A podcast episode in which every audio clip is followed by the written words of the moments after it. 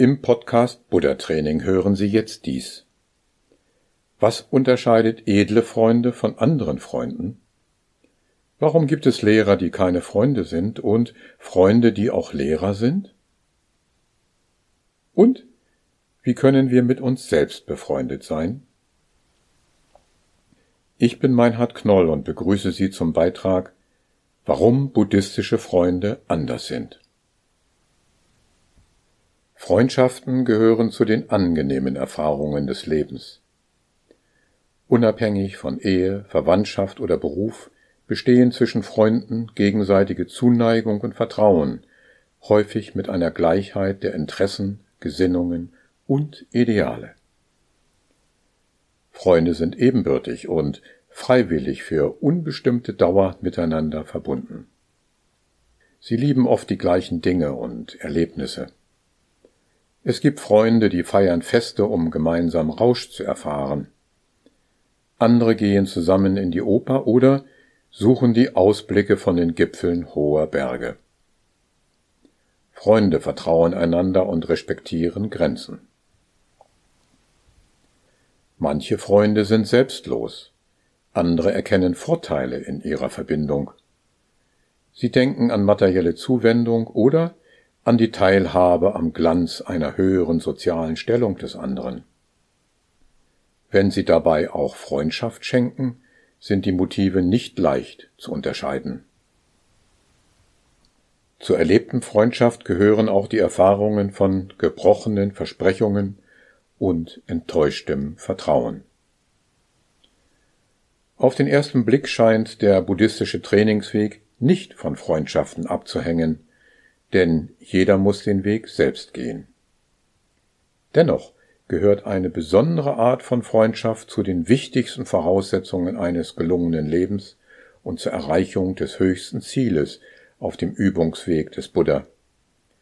Warum dies so ist, werden wir jetzt betrachten. In der 31. Lehrrede der längeren Sammlung erklärt der Buddha dem Bürgersohn Singaleko zunächst das Elend, das aus manchen Freundschaften erwächst. Schlechte Freundschaften.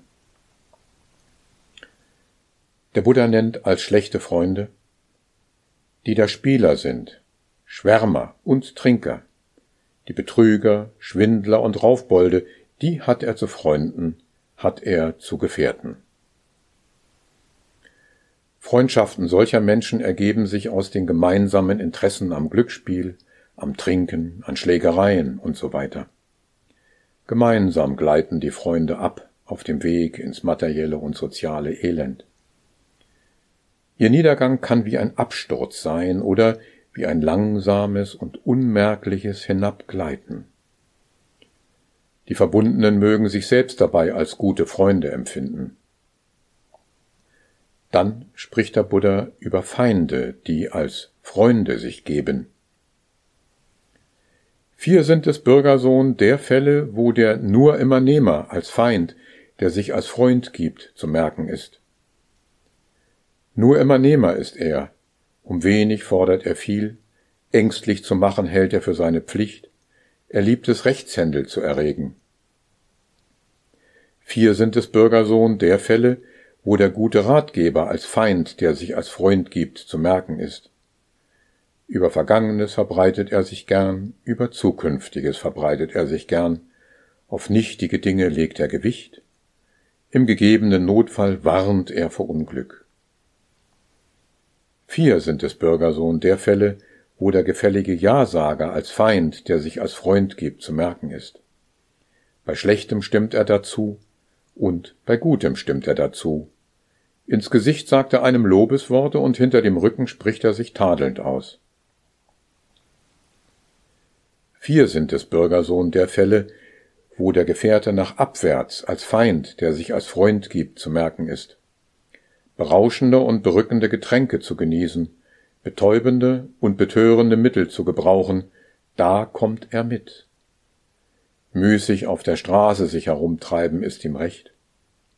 Festversammlungen besuchen gehen, da schließt er sich an.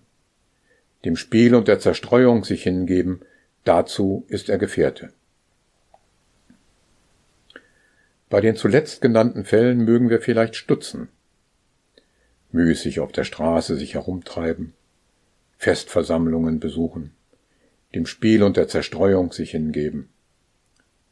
Freunde, die dazu anregen, nennt der Buddha auch Feinde, die wie Freunde sich geben. Erleben wir gegenüber diesen Aussagen einen inneren Widerstand, dann stehen wir vor der noch nicht geöffneten Tür einer Erkenntnis. Manches, was in unserer Alltagskultur positiv erscheint, trägt nach Aussagen des Buddha zum Niedergang des Menschen bei. Dies wird spätestens dann erkennbar, wenn der Wechsel von schlechten zu edlen Freunden im Leben vollzogen ist. Dann verändern sich die wahrgenommene Welt und auch der Geschmack an ihr. Schlechte Freunde mögen Gleichgesinnte sein, ganz anders aber sind Hochgesinnte. Edle Freunde. Im Weiteren spricht der Buddha über vier Typen von Freunden. Den Wohltäter, den in Freuden wie Leiden gleichen, den Heildeuter und den Mitempfinder. Vier sind es Bürgersohn der Fälle, wo der Wohltäter als ein treuherziger Freund zu merken ist. Den Leichtsinnigen hält er zurück, des leichtsinnigen Hab und Gut sucht er zu retten. Dem Gefährdeten bietet er Zuflucht. Im gegebenen Notfall lässt er ihm verdoppelte Hilfe angedeihen. Vier sind des Bürgersohn der Fälle, wo der in Freuden wie Leiden gleiche, als ein treuherziger Freund zu merken ist. Vertrauliches teilt er mit, Vertrauliches hütet er. Im Unglück verlässt er ihn nicht sogar sein Leben gibt er ihm zuliebe dahin. Vier sind es Bürgersohn der Fälle, wo der Heildeuter als ein treuherziger Freund zu merken ist. Vor Schlechtem wehrt er ab, zum Guten lenkt er hin. Ungekanntes erklärt er ihm, die himmlische Fährte zeigt er ihm an. Vier sind es Bürgersohn der Fälle, wo der Mitempfinder als ein treuherziger Freund zu merken ist. Ein Misslingen erfreut ihn nicht. Ein Gelingen erfreut ihn. Bei tadelnder Rede wehrt er ab, bei lobender Rede stimmt er mit ein. Solche Freunde, die der Buddha treuherzig nennt, tragen zu einem gelungenen Leben bei. Und es gibt Freunde, deren Bedeutung weit über den Wohltäter, den in Freuden und Leiden gleichen und den Mitempfinder hinausreicht. Dies zeigt sich bereits bei dem genannten Heildeuter. Diese andere Art von Freund heißt in der Pali-Sprache des Buddha Kalyana Mitta. Kalyana bedeutet schön, gut oder edel. Mitta steht für Sonne oder Freund. Gemeint ist ein edler Freund. Aus dem Begriff des Kalyana Mitta strahlt uns die Bedeutung des Freundes wie eine helle und warme Sonne entgegen. Das Wort Mitta ist außerdem verwandt mit Metta. Buddhisten ist die überragende Bedeutung von Metta, der liebenden Güte, bekannt, die in der Meditation bis ins Grenzenlose entwickelt werden kann. Welch entscheidende Bedeutung die edlen Freunde für den buddhistischen Trainingsweg zur Erwachung haben, erklärt der Buddha seinen Mönchen in der Lehrrede A91 der angereihten Sammlung. Sollten da ihr Mönche andersgläubige Wanderasketen euch fragen, was wohl die Grundlage ist für die Entfaltung der zur Erwachung führenden Dinge, so habt ihr da, ihr Mönche, jenen andersgläubigen Wanderasketen also zu erwidern. Da, ihr Brüder, besitzt der Mönch edle Freunde, edle Gefährten, edle Genossen. Das, ihr Brüder, ist die erste Grundlage für die Entfaltung der zur Erwachung führenden Dinge. Auf dieser ersten Grundlage kann der Heilsweg mit guter Unterstützung betreten werden. Zu diesem Weg gehört die rechte Erkenntnis. Der Buddha sagte in der 43. Lehrrede der mittleren Sammlung, Zwei Bedingungen liegen der rechten Erkenntnis zugrunde. Die Stimme eines anderen und tiefes Nachdenken. Ohne die Stimme des anderen lebt ein jeder in seiner geistigen Blase, deren Inhalte im Vorgang des Denkens immer wieder aufs Neue umgerührt und anders sortiert werden. Doch es gibt eine Quelle, aus der Neues hinzutritt. Das ist die Stimme eines anderen. Sie ist auch eine der Voraussetzungen dafür, dass der Nachfolger endgültig und gesichert den Heilsweg betritt. Dies ist der Stromeintritt und wird Gegenstand einer späteren Podcast-Folge sein. Wie die Stimme eines anderen durch edlen Umgang wirksam wird, erklärt der Buddha einem Mann in der Lehrrede A854 der Angereihten-Sammlung. Was aber ist edler Umgang? In dem Dorfe oder der Stadt, wo der edle Sohn wohnt, was es dort an Hausvätern gibt oder Hausvätersöhnen, jung und von reifem Charakter oder alt und von reifem Charakter, denen Vertrauen, Sittlichkeit, Freigebigkeit und Weisheit eignet, mit solchen pflegt er Umgang, unterhält sich mit ihnen, führt Gespräche mit ihnen. Und in solcher Art Vertrauensvollen eifert er im Vertrauen nach den solcher Art Sittenreinen eifert er in Sittlichkeit nach. Den solcher Art Freigebigen eifert er in Freigebigkeit nach. Den solcher Art Weisen eifert er in Weisheit nach. Das nennt man edlen Umgang. Was der Buddha hier einem Mann erklärt, gilt natürlich auch für Frauen. Es sind die edlen Freundinnen und Freunde, die Vorbilder liefern, denen andere nacheifern können, nachdem sie Vertrauen gefasst haben. So entwickeln sie sich durch tugendhaftes Verhalten und Sittlichkeit bis hin zur Weisheit. Die Anleitung wird von einem Freund oder Lehrer gegeben. Beide haben für die Entwicklung von Menschen große Bedeutung. Darum ist es wichtig, sie zu unterscheiden. Freunde und Lehrer. Die Buddha-Lehre wird traditionell auch von Lehrern an Schüler weitergegeben. In einigen Traditionslinien haben Lehrer oder Meister überragende Bedeutung. Ist diese Stellung in den Überlieferungen des Pali-Kanon wirklich zu finden? Einen wichtigen Hinweis auf die Haltung des Buddha in dieser Frage finden wir im Mahaparinibbana Sutta der längeren Sammlung. Kurz vor seinem Lebensende sagt der Buddha zu Anando, Es mag wohl sein, Anando, dass ihr etwa gedächtet, dahin ist die Unterweisung des Meisters, wir haben keinen Meister mehr. Doch man darf das, Anando, nicht also ansehen. Was ich euch, Anando, als Lehre und als Zucht aufgewiesen und angegeben habe, das ist nach meinem Verscheiden euer Meister. Der Buddha hat also keinen seiner ältesten und weisesten Mönche zu seinem Nachfolger bestimmt, sondern seiner Lehre die Führerschaft zugewiesen. Das bedeutet aber nicht, dass es zu Lebzeiten des Buddha neben ihm keine Lehrenden im Orden gab. Der Anfang der 118. Lehrrede der mittleren Sammlung gibt uns einen Einblick, wie ein Trainingslager bei Savati im Osthaine ausgesehen hat. Es heißt, um diese Zeit nun unterwiesen und belehrten die Oberen der Mönche die neu aufgenommenen. Einige der oberen Mönche unterwiesen und belehrten etwa zehn der neuen Mönche. Andere der oberen Mönche unterwiesen und belehrten ihrer etwa zwanzig. Einige wieder der oberen Mönche unterwiesen und belehrten ihrer etwa dreißig. Andere wieder der oberen Mönche unterwiesen und belehrten ihrer etwa vierzig.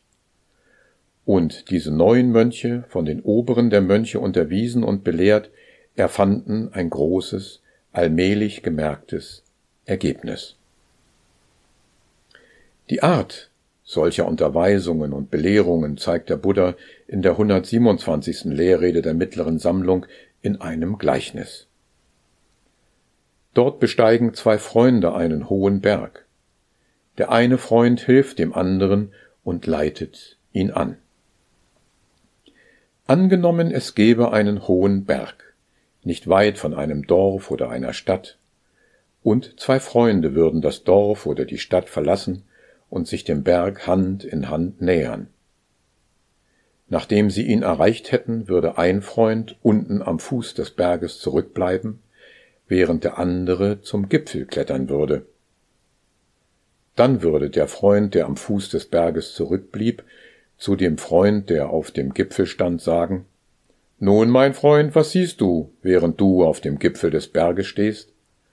Und der andere würde erwidern Während ich auf dem Gipfel des Berges stehe, mein Freund, sehe ich liebliche Grünanlagen, liebliche Haine, liebliche Wiesen und liebliche Teiche. Dann würde der erste Freund sagen, es ist unmöglich, Freund, es kann nicht geschehen, dass du, während du auf dem Gipfel des Berges stehst, liebliche Grünanlagen, liebliche Haine, liebliche Wiesen und liebliche Teiche sehen solltest.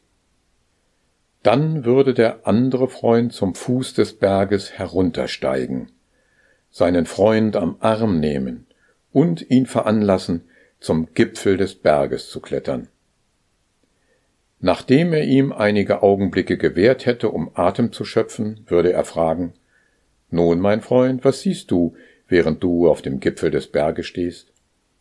Und sein Freund würde erwidern Während ich auf dem Gipfel des Berges stehe, mein Freund, sehe ich liebliche Grünanlagen, liebliche Haine, liebliche Wiesen und liebliche Teiche. Ein Bergsteiger hat den anderen zur Erfahrung des Gipfelerlebnisses gebracht. In dem Gleichnis steht der Aufstieg für die Läuterung des Herzens in der Tugend. Das Ausruhen und Atemholen auf dem Gipfel symbolisiert den Herzensfrieden der meditativen Vertiefung. Dies sind die Voraussetzungen für den dann gewonnenen weisheitlichen Klarblick vom Gipfel des Berges aus, frei von geistigen Nebeln und dunklen Wolken. Es sind die drei großen Etappen des buddhistischen Heilswegs Tugend, Herzensfrieden und Weisheit. Weil der zuerst hinaufgestiegene Bergsteiger dem anderen den Weg gezeigt hat, stellt sich für unsere Betrachtung die Frage, ist er Freund oder Lehrer? Dies ist wichtig zu wissen, denn es gibt Lehrer, die keine Freunde sind, und es gibt Freunde, die auch Lehrer sind. Betrachten wir zunächst Lehrer, die keine Freunde sind. Solche Lehrer stehen über den Schülern, halten Distanz, fordern Unterordnung und fällen Urteile. Ihr Ruhm steigt mit der Zahl der Schüler. Manche Lehrer versprechen Abkürzungen des Lernwegs und sprechen schlecht über andere Lehrer. Ein solcher Lehrer hätte im Gleichnis dem anderen Bergsteiger von einer erhöhten Position, gewissermaßen von oben herab, mit Worten belehrt. Von jenem Lehrer weiß der Schüler nicht, wo der wirklich steht und warum er lehrt. Scheut ein Mensch die Mühen des eigenen Aufstiegs, dann mag es sein, dass er auf einen Lehrer hört, der verspricht, die Früchte des Lernens von oben herabzureichen, wenn der Schüler ihm folgt.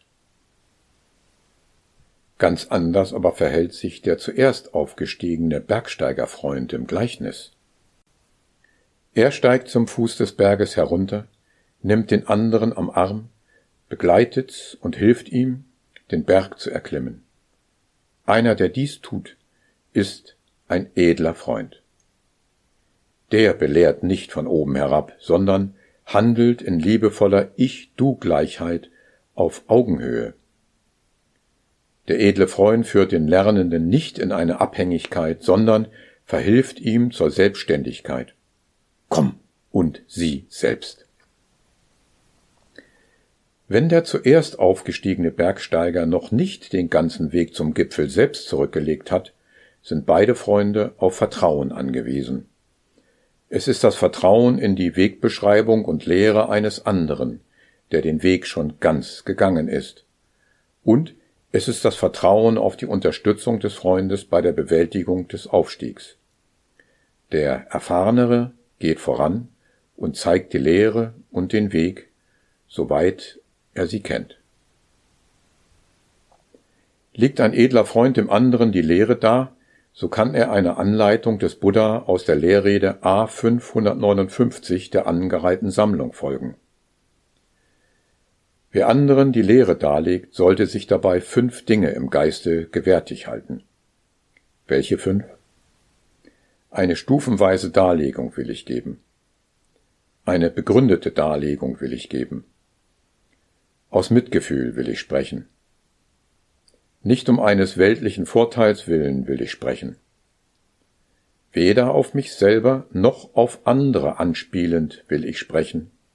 So denkend soll man anderen die Lehre darlegen. Freunde auf dem buddhistischen Trainingsweg. Suchen Nachfolger des Buddha Unterstützung auf ihrem Weg, können sie nach edlen Freunden Ausschau halten. Finden Sie solche in einer Lebensphase einmal nicht, mögen diese Worte des Buddha aus dem Dhammapadam helfen. Triffst du auf deiner Wanderschaft den Besseren, den Gleichen nicht, so wandere einsam, wackern Muts. Mit Toren schließt man keinen Bund. Dabei ist es tröstlich zu wissen, auch diese Situation ist vergänglich. Solche Menschen können sich fragen, hätte ich mich selbst gern zum Freund? Wenn dies nicht so ist, kann Freundschaft zunächst zu sich selbst entwickelt werden. Denn dies ist das Prinzip.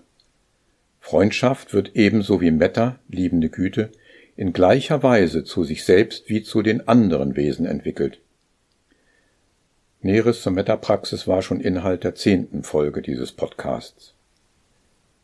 Wenn es gelingt, liebende Güte, Metta, auch zu sich selbst zu entwickeln, dann werden sich auch in der äußeren Welt Freunde zeigen. Freunde können sich auf dem Weg gegenseitig unterstützen. Streben sie alle auf dasselbe Ziel zu, erschaffen sie mit den anderen eine Strömung, die sich in der Gruppe verstärkt. Haben sie keinen Führer, so leitet sie doch die Lehre des Buddha.